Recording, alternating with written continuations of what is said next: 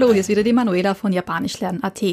Das heutige Thema Gefühle, Gesichtsausdrücke bei Gefühlen. Was habe ich die letzte Woche eigentlich so gemacht? Naja, ich bin ja schon ziemlich weit am Ende von Naruto Shippuden angelangt und da ist mir ein Charakter ins Auge gestochen, der mich jetzt voll in den Bann gezogen hat und das ist Obito. Und nachdem ich ein bisschen gefangirlt habe, ist mir ein Bild im Internet untergekommen, das äh, die verschiedensten Gesichtsausdrücke von Obito darstellt. Natürlich auf Japanisch, das heißt, da stehen die Kanji dabei. Und ich erzähle dir jetzt zuerst einmal, welche Wörter das sind, wie sie ausgesprochen sind, welche Kanji da vorkommen, welche Kanji-Teile das sind. Am besten, du schaust dir die Beschreibung an. Und dann Beispielsätze dazu. Wir starten mal mit dem Gefühlsausdruck bzw. mit dem Gesichtsausdruck ausdruckslos. Also es ist ein ein äh, Gesicht, dem man einfach nicht rauslesen kann, welches Gefühl da gerade ausgedrückt wird, ausgedrückt wird. Also ein bisschen so wie ein Pokerface. Das heißt auf Japanisch Muhyojo. Muhyojo. Das Mu heißt nicht, das Hyo ist die Oberfläche und Jo ist das Gefühl. Ja, die Kanji, das Mö heißt eben nicht und das kommt zum Beispiel auch vor in Muri. Muri, Muri, Muri, Muri. Muri heißt unmöglich. Ah, Chotto Muri, sagen die Japaner sehr gerne.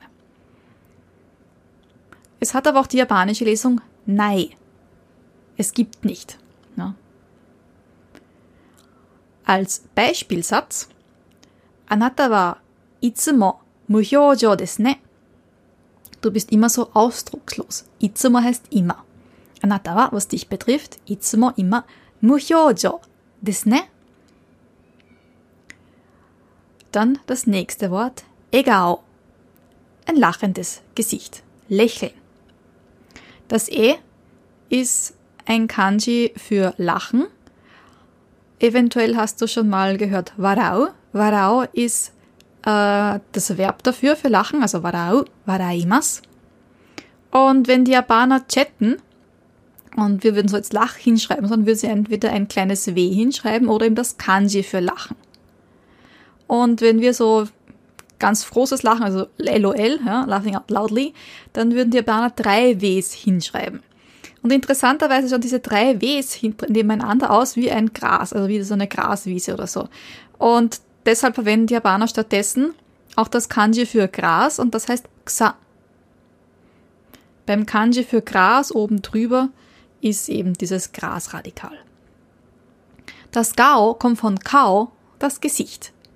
Und beim Gesicht rechts ist das sogenannte Kopfradikal dabei. Hat auch die Lesung Kashira. Vielleicht schon mal gehört bei irgendwelchen Anime-Sendungen Okashira. Das ist dann der Chef von irgendeiner Gruppe, von den Piraten zum Beispiel. Beim Bild steht dann auch noch dabei Sore Egao, ist das ein lachendes Gesicht? Also das Gesicht von Obito kann man nicht so richtig einschätzen, ob es wirklich Lachen ist oder sonst irgendetwas. Ja, als Beispielsatz, i egao des ne. Also ist ein gutes, heißt ein nettes Lächeln, ein schönes Lächeln. Das Gegenteil davon, ikari. Ikari ist Zorn, Wut. Beim Kanji dabei ist unten das Herz, Kokoro, und oben die Frau, Ikari ist das Hauptwort. Wütend werden heißt aber okoru. Das kannst du das gleiche, aber eine andere Aussprache. Also nicht ika, sondern oko. Okoru. Okorimas. Und wenn jemand sich doch beruhigen soll, damit er nicht wütend sein soll, sagt man dann im Slang okoruna. Höflicher wäre okoranaide. Okoruna. Okoruna yo, itsumo. Na. In die gleiche oder ähnliche Richtung negativ ist das nächste Wort Kanashimi. Kanashimi. Traurigkeit. Auch hier ist wieder das Herz dabei. Das Adjektiv, also das Eigenschaftswort dafür ist Kanashi. Ein I-Adjektiv. Tobi wa kanashi des. Der Tobi ist traurig. Passend dazu Naku. Nakimas. Weinen. Beim Kanji ist das Zeichen für stehen und links davon das drei Wassertropfen-Radikal, also das Wasserradikal. Sieht ein bisschen aus wie das Katakana Shi. Ja, da kann man sich vorstellen, da steht jemand und es kullern die Tränen runter. So wie zuerst bei Okorna gibt's auch Nakuna. Wein doch nicht. Also ein bisschen zornig, ein bisschen, hör doch auf zu weinen. Oder das Gegenteil. Naite iyo. Es ist okay, wenn du weinst. Du darfst weinen, das ist die Erlaubnis. Das ist auch wieder im Slang 100% höflich, wäre Naite mo ii desu yo. Ein Lieblingswort von mir. Tereru. Erröten, so richtig. Ah! genau. Beim Kanji haben wir links den Tag und unten ein, äh, das Feuerradikal aber zusammengequetscht. Ja, das kann man sich so vorstellen, wenn es brennt und die Sonne scheint, dann errötet man ziemlich leicht. Ja. Aber hier geht es nicht um das Erröten, weil es heiß ist oder so, sondern weil man eben embarrassed, also so richtig, ähm, wenn man, ja, wenn man verlegen ist, ne, richtig, ah, scheiße, ah. ja. Als Beispiel, Aizu, tere, tere, der ist ja ganz rot im Gesicht. Auch das ist wieder Slang. Negativ ist auch aseru. Also wenn eine Klemme steckt und, und, und so richtig so freak out und eilt irgendwas handelt, ohne nachzudenken, das ist aseru. Hier ist beim Kanji ein altes Vogelradikal dabei, also Vogel, vielleicht kennst du das Kanji schon. Das hier ist die alte Variante, kommt zwar und bei einigen Kanji noch vor. Und auch hier ist wieder das zusammengequetschte Feuerzeichen, Feuerradikal dabei eben diese vier Punkte. Man kann sich das so vorstellen, wenn dem Vogel der Hintern brennt. Tja, dann kann auch ein Vogel mal übereilt handeln. Im Anime hört man sehr oft dieses Aserena.